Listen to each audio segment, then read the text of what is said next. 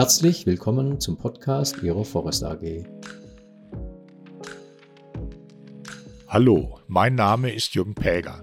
Ich bin Berater und Trainer für Umwelt, Energie, Arbeitsschutz und Qualitätsmanagementsysteme und erstelle diese Podcasts gemeinsam mit der Forest AG für Sie.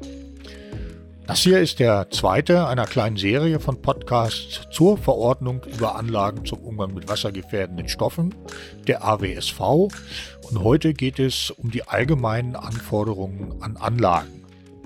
Anforderungen an Anlagen finden sich in der AWSV im Kapitel 3. Das sind die Paragraphen 13 bis 51. Diese Anforderungen gelten für fast alle Anlagen, ähm, aber es gibt hier auch Ausnahmen, zum Beispiel Anlagen zum Lagern fester gewerblicher Abfälle, wenn der Behälter nicht größer als 1250 Liter groß ist und auf einer dichten Lagerfläche steht und auch bei Betriebsstörungen keine Stoffe in Gewässer gelangen können.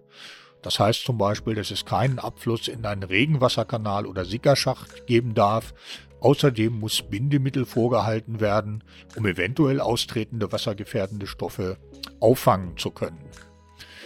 Paragraph 14 der AWSV fordert für alle Anlagen zum Umgang mit wassergefährdenden Stoffen die Erstellung einer Anlagendokumentation, die alle Anlagenteile und Rohrleitungen enthält, die zu der Anlage gehören.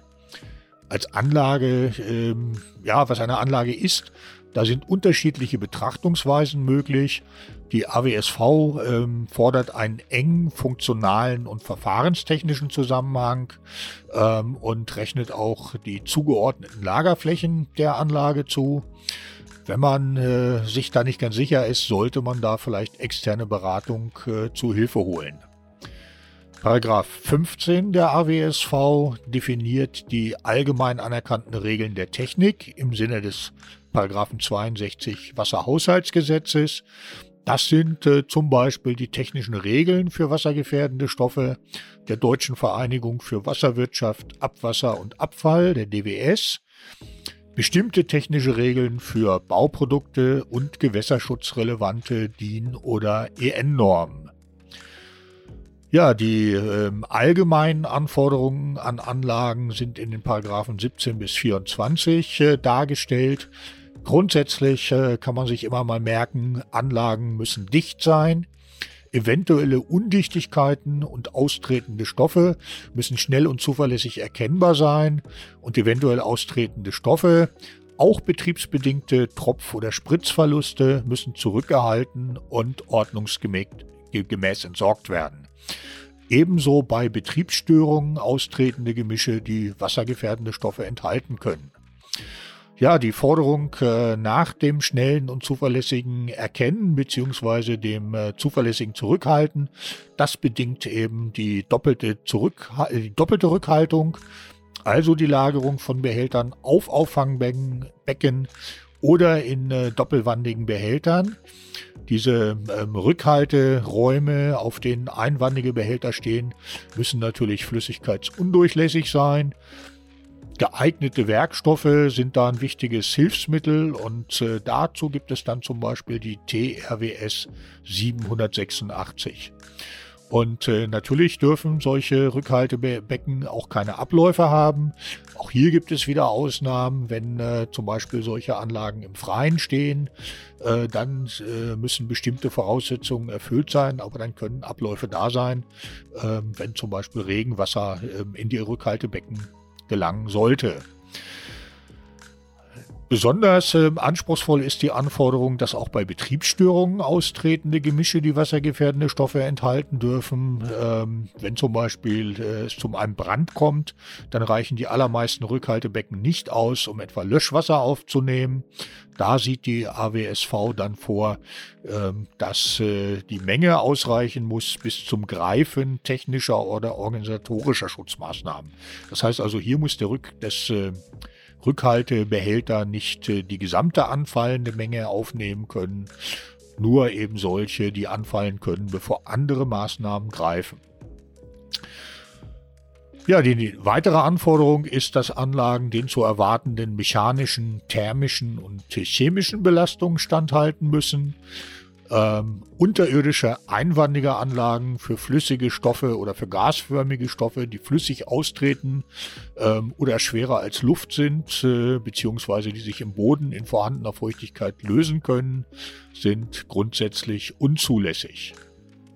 Paragraph 20 ähm, regelt dann eben auch, äh, wie mit äh, oder dass, dass bei Brandereignissen austretende wassergefährdende Stoffe in Anlagen aufgefangen werden müssen.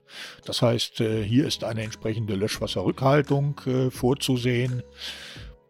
Die AWSV gilt ja nur für Anlagen zum Umgang wassergefährdender Stoffe, wie das äh, bei anderen wassergefährdenden Stoffen, die bei Brandereignissen ja auch außerhalb von Anlagen entstehen, äh, wie damit umzugehen ist, das regelt immer das Landesbaurecht. Ja, und dann gibt es noch äh, weitere Paragraphen, die äh, Besonderheiten regeln. Paragraph 21 etwa für Rohrleitungen. Auch da äh, müssen, äh, muss eine Rückhaltemöglichkeit bestehen. Detailregelungen betreffen dann zum Beispiel äh, oder beschreiben, wie das bei unterirdischen Rohrleitungen aussehen muss.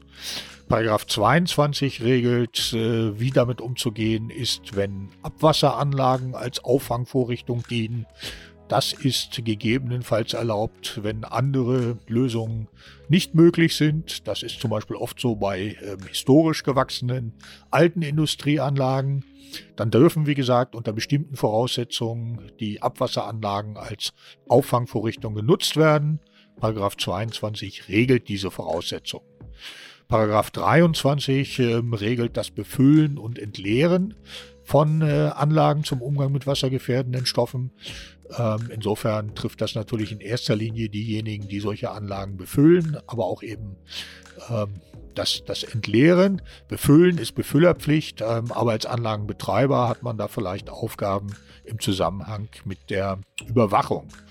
Und äh, Paragraph 24 beschreibt, wie bei Betriebsstörungen vorzugehen ist, wobei ähm, die Pflichten schon bei der Möglichkeit eines Austritts und nicht etwa erst nach erfolgtem Auftritt, Austritt von wassergefährdenden Stoffen einsetzen. Gefordert ist dann auch unter anderem ein Instandsetzungskonzept äh, für die Anlage äh, nach dieser Betriebsstörung. Ja, so viel dieser Überblick über die allgemeinen Anforderungen an Anlagen zum Umgang mit wassergefährdenden Stoffen auf, aus der AWSV. Ich hoffe, dieser Podcast hat Ihnen gefallen und wir hören uns bald mal wieder.